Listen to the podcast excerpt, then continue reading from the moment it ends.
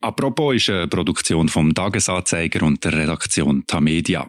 Wenn ihr unsere redaktionelle Arbeit unterstützen wollt, dann könnt ihr das am besten mit einem Abo. Alle Infos gibt's auf tagiabo.ch.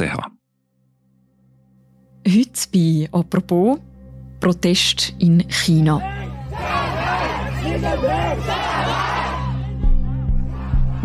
Ein weißes Papier ist zum Symbol geworden. Blank pieces of paper held aloft by protesters like here in Beijing, a silent rejection of censorship. Weiße Blätter heben Demonstrantinnen und Demonstranten in mehreren Großstädten in China in die Luft und sie rufen keine PCR-Tests mehr und wir wollen Freiheit.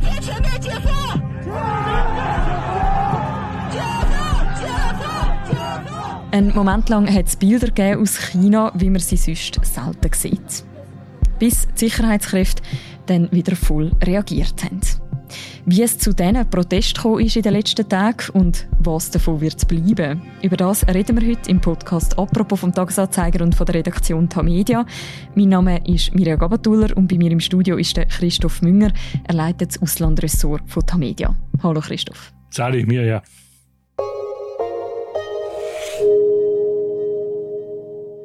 Christoph, bei uns im Studio und auch im Büro liegen es überall rum. Ich habe hier ein paar dabei. Weisse, leere A4-Blätter. In China haben diese Blätter ziemlich eine Bedeutung bekommen. Für was stehen die weißen Papierseiten? Das wissen jetzt die allermeisten in China, nämlich für eine sehr klare Kritik am Regime und an dieser sehr rigiden Corona-Politik. Und das ist, finde ich, doch ziemlich genial, weil so kann man eigentlich noch niemandem vorwerfen, er oder sie hätte sich regimekritisch geäussert. Auf die Idee, finde ich, muss man auch zuerst mal kommen. Und sie ist ganz einfach und entscheidend, sie ist nicht digital. Mhm. Digital ist nämlich das Regime, oder? Wer heute analog protestiert in so einem Land wie China, ist so richtig subversiv. Und die Papierblätter, die liegen ja eigentlich überall rum. Man kann auch ein Schokipapier einfach umkehren, hat man auch ein weißes Blatt. Darum geht's da. Und darum ist auch die Rede von einer A4-Revolution weg dem Format. Mhm. Aber die Demonstranten, sie gehen ja so gerne noch weiter, weil gewisse schreiben doch etwas drauf auf das Bierblatt, zum Beispiel toll, toll, toll oder super oder was auch immer. Und das ist ziemlich ironisch und damit auch kreativ. Und vor dem fürchten sich natürlich die Kommunisten am meisten. Die sind ziemlich humorlos. Und Humor ist auch schon immer eine Waffe gewesen, wie wir wissen. Gut, also die Mittel sind recht kreativ, die gewählt werden, eben mit dem alltäglichen weißen Papier. Jetzt demonstrieren die Menschen mit diesen Blättern in der Hand ja seit mehreren Tagen. Kann man beziffern, wie viele Chinesinnen und Chinesen da in den letzten Tagen auf der Straße sind? Wie viel das genau sind, wissen wir da natürlich nicht. Wahrscheinlich weiß man selbst dort nicht. Aber man vermutet, es sind Tausende, wenn nicht sogar Zehntausende. Aber noch wichtiger als die Zahl von diesen Demonstrierenden ist, dass eben nicht nur in Peking oder in Shanghai demonstriert wird, sondern auch in anderen Städten. Zum Beispiel in Chengdu, auch eine Multimillionenstadt im Westen, in Changshu in, im Süden, in Nanjing im Osten und an fast 80 Universitäten haben äh, die Studierenden Protestaktionen organisiert erstmals hat man das Gefühl, hat da die Kommunikation gespielt zwischen den verschiedenen Teilen im Land. Und da, genau da hat das Regime wollen verhindern. Und jetzt muss man fairerweise natürlich sagen, das ist wieder nur durch Digitalisierung möglich gewesen. Mhm. Was das jetzt bedeutet, über das reden wir nachher gerade noch. Ich will nochmal zurückschauen, was denn die Demonstrationen jetzt gerade ausgelöst hat. Was steht am Anfang von diesen Protesten? Fast buchstäblich ist der Funke von einem Hausbrand ausgegangen in Urumqi, das ist die Hauptstadt von Xinjiang, der umstrittenen Uiguren-Provinz. Das Problem war, dass das Haus brennt hat und wegen Corona-Massnahmen, man hat da das Quartier abgesperrt, sind die Feuerwehrautos nicht durchgekommen und dann sind offenbar zehn Leute verbrennt weil man das Haus nicht hätte können löschen, den Brand nicht hätte können löschen. Und darum sind jetzt in Shanghai die Demonstrierenden in die Urumqi-Straße gegangen, wo es dort gibt. Es bei uns auch, äh, in Zürich gibt es eine Berner Straße und in, Berner gibt's, in Bern gibt es eine Zürichstraße, da ist jetzt halt die Urumqi-Straße. Und die Straßenschilder sind jetzt dort in Shanghai abmontiert worden. Die Straße ist verbarrikadiert, dort kann niemand mehr durch. Und ich vermute stark, es gibt in ganz China keine Urumqi-Straße mehr. Außerdem ist noch als beschleunigender Faktor dazugekommen, offenbar die Fußball-WM. Chinesen, die sind Fußball verrückt, sind so nicht so gute Mannschaft, sind selten dabei, aber sie schauen sehr wohl die Fußball-Weltmeisterschaft am Fernsehen und sie haben dort gesehen, dass Tausende, Zehntausende in den Stadien sind, niemand hat eine Maske, alles beieinander, freut sich, ruft aus, tut und macht und das ohne irgendwelche sichtbare Corona-Maßnahmen. Mhm. Also das sind die beiden Auslöser. Man hat den Hausbrand, man hat die WM. Aber die Wut, die dem Ganzen zugrunde liegt, die gibt es ja auch schon länger, oder? Ja, natürlich. Die China leidet seit längerem unter äh, der Corona-Pandemie ganz stark. Vor allem seit das Omikron aufgekommen ist, haben sie sehr äh, rigid reagiert, eben mit den Ausgangssperren, mit den Lockdowns. Und äh, die sind, werden sehr hart durchgesetzt. Wir kommen noch dazu. Und äh, das hat sicher äh, dazu geführt, dass jetzt wie ein Ermüdungsbruch gekommen ist. Mhm. Die harten Massnahmen, das steht ja alles so ein bisschen unter der Zero-Covid-Politik der chinesischen Regierung. Was steckt denn genau hinter dieser Politik? Also der Xi Jinping, die Führung von Xi Jinping bezeichnet die Null-Covid-Politik als persönlichen Erfolg vom Staats- und Parteichef. Und was vor drei Jahren mit der Pandemie in Wuhan losgegangen ist, ist die Politik durchaus sinnvoll gewesen, oder? Man hat mit Lockdowns und Quarantäne versucht, die Verbreitung einzudämmen. Und weil da hat man den Virus gerne noch nicht kennt, geschweige denn hat es einen Impfstoff gegeben. Und Spitäler sind auch nicht darauf vorbereitet gewesen. Das haben wir sofort alles abgefahren, um einfach abzubremsen. Das ist bei uns ja auch so gewesen. Und da ist China ziemlich erfolgreich gewesen. Es ist wirklich gelungen, die Pandemie einzudämmen. Also das Erfolgsrezept, ist es denn so weitergegangen, so erfolgreich mit dieser Strategie? Nein, eben nicht. Oder währenddem man den im Westen neuartige Impfstoff entwickelt hat, hat China am Ski seiner Methode festgehalten, also Quarantäne und immer wieder Tests und Shutdowns von der Wirtschaft. Tatsächlich sind natürlich die Chinesinnen und Chinesen einiges toleranter als unsere Gesellschaft, also was so Einschränkungen betrifft. Aber irgendwann hat die Wirtschaft dermaßen gelitten und vor allem die Millionen äh, Chinesinnen und Chinesen. Sie sind eingesperrt in ihren Wohnungen. Sie haben Essen so in Säcke bekommen, meistens zu wenig, sie haben Hunger gehabt. Und ganz schlimm, also Kinder, die infiziert worden sind, sind den Eltern weggenommen worden und sind dann so in unordentlichen Krankenstationen untergebracht worden. Da hat schlimme Bilder gesehen, man hat das teilweise in kleinen Filmen gesehen, die einpackten Vier-, Fünfjährigen, es war nicht zum Zuschauen gewesen. Die Teams von Gesundheitsbeamten haben dann die Infizierten in diesen Häuserinnen mit Desinfektionsmitteln richtiggehend übergossen und das Leben der Leute ist wirklich denen Aufseher, Polizisten und Stadtbeamte in diesen Provinzen ausgeliefert gewesen. Also die haben niemandem Rechenschaft müssen äh, ablegen und die Geschichte haben sich angefangen zu verbreiten und da hat sich jetzt offenbar etwas zusammengebraut. Mhm. Aber das ist sehr ein anderer Weg, wie wir es jetzt zum Beispiel auch kennen, wie, wie bei uns die Massnahmen, wie es mit diesen Massnahmen weitergegangen ist. Wieso hat denn China oder wieso hat Xi Jinping so einen anderen Weg gewählt? In erster Linie aus politischen Gründen, oder? Wenn er erklärt, wenn die angelegt hat, wäre das als Fehler und Scheitern interpretiert worden und das geht natürlich gar nicht in der kommunistischen Partei, die sich selber als unfehlbar bezeichnet. Und das ist eben der große Unterschied zu den Demokratien im Westen und auch zu der Schweiz, wo man mit Try and Error durch die Pandemie durchgegangen ist. Man hat eine Methode entwickelt, um, um das Virus einzudämmen, angefangen vom Impfstoff mit verschiedenen anderen Maßnahmen, Masken und so weiter und so fort. Das nur zur Erinnerung an, an die äh, Hörerinnen und Hörer, die glauben, dass Diktatur immer noch besser geeignet sei als Demokratie, um eine Pandemie zu bekämpfen. Mhm.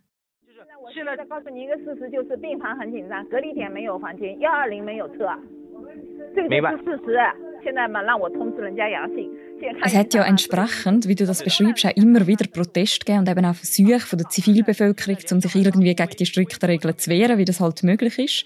Zum Beispiel eben auch der April, wo es in Shanghai sehr einen strikten Lockdown gegeben hat.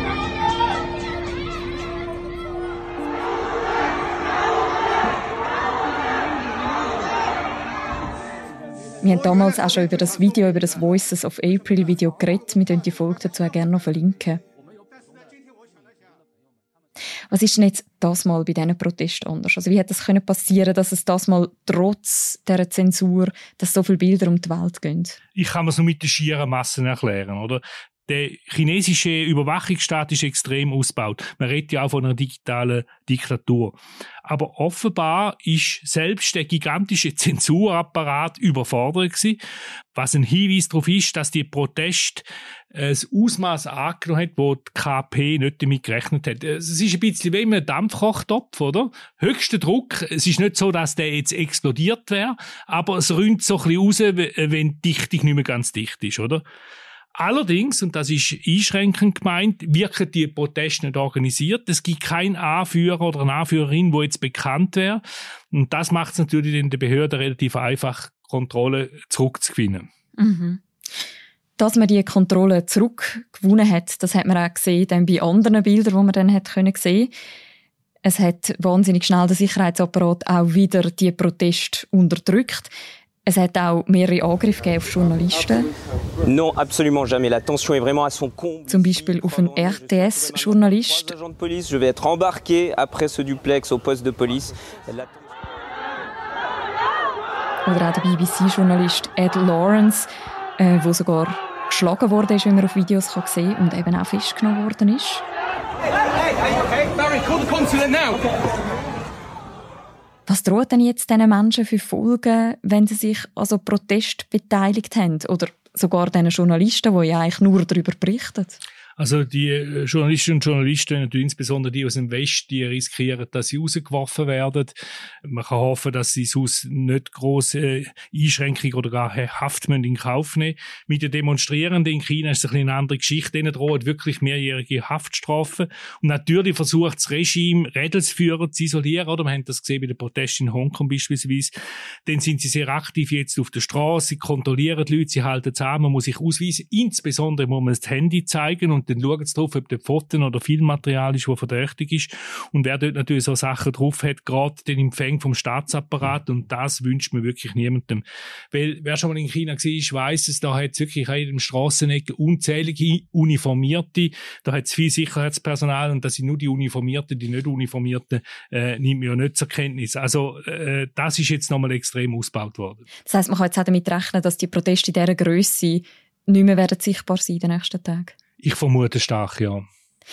Wie groß ist denn die Bedeutung von diesen paar Stunden oder auch von diesen Tagen, wo man die Proteste eben weltweit hat können wahrnehmen Das ist wirklich nicht zu unterschätzen, weil das hätte jetzt niemand für möglich gehalten, oder? Aber offenbar mottet es da doch ziemlich in dem China unter der Oberfläche und so stabil, wie die Diktatur gegen aussen immer gewirkt hat, ist sie offenbar nicht, oder? Wenn wir uns da vor einem Jahr in dem Podcast unterhalten hätten und du mich gefragt hättest, welche von diesen drei Supermächte instabilste wäre, hätte ich wahrscheinlich gesagt, höchstwahrscheinlich die USA, weil da ist der Putin voll äh, mhm. unterwegs gewesen, äh, mit dem Aufmarsch von der Ukraine, voller Selbstvertrauen. Alle haben Angst vor ihm. Jetzt ist sein Krieg in Stocken gekommen. Und vom Xi Jinping haben wir gewusst, dass er eigentlich alles darauf anleitet, seine Macht auf Lebenszeit abzusichern.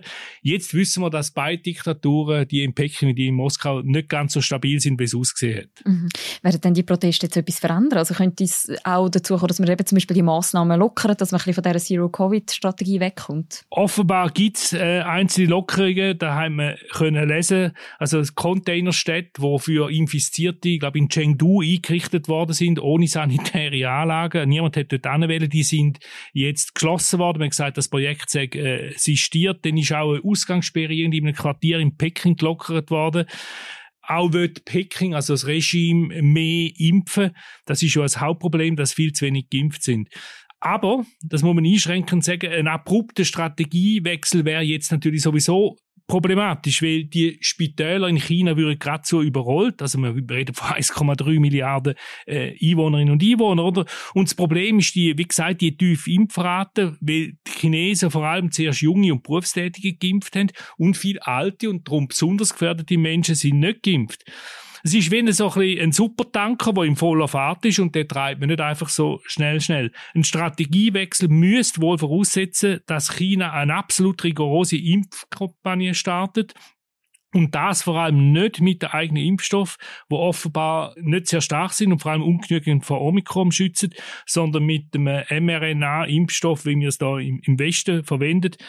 Das hat erst im Westen die Möglichkeit, äh, eröffnet, die Lockdowns zu stoppen. Aber das wäre natürlich ein Eingeständnis von der KP in China und darum hat sich das Regime auch schon entsprechend geäußert, dass sie an ihrer Strategie werden festhalten. Wir glauben, dass unser Kampf gegen Covid-19 von der Führung der Kommunistischen Partei Chinas zusammen mit dem chinesischen Volk erfolgreich sein wird. Mhm. Also das ist ein Sprecher vom Außenministerium. Jetzt haben wir ja in den letzten Wochen nicht nur Proteste gesehen in China, sondern auch im Iran. Wenn man das da in der Schweiz so von diesen Protesten liest oder auch lost, das hört, ist ja immer die Hoffnung da, dass sich irgendetwas wird verändern in so autoritären Staaten. Ist das, wenn ich dir jetzt zulasse, in dem Fall ein bisschen eine falsche Hoffnung? Äh, zu viel Hoffnung würde ich erfahrungsgemäß nicht drinstecken. Wir haben schon Proteste gesehen in China, Stichwort Hongkong, wir haben welche gesehen äh, im Iran.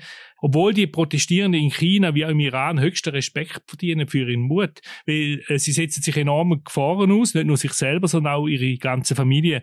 Aber im Iran und noch weit ausgeprägter in China haben sich über Jahrzehnte Regime etabliert, wo ein Großteil von ihrer Macht darauf verwendet, sich selber an der Macht zu halten. Oder? Das ist eigentlich das Hauptziel. Und die Sicherheitsapparate in beiden Ländern sind wahnsinnig groß geworden, sie sind kompromisslos und zum Teil auch brutal. Es ist darum heute, Stand jetzt, einigermaßen schwierig, sich vorzustellen, wie die beiden Regime einerseits kommunistische in Peking, andererseits islamistische in Teheran von der Macht sollten verdrängt werden. Da bin ich einigermaßen pessimistisch, aber ich lasse mich natürlich gern positiv überraschen. Mhm.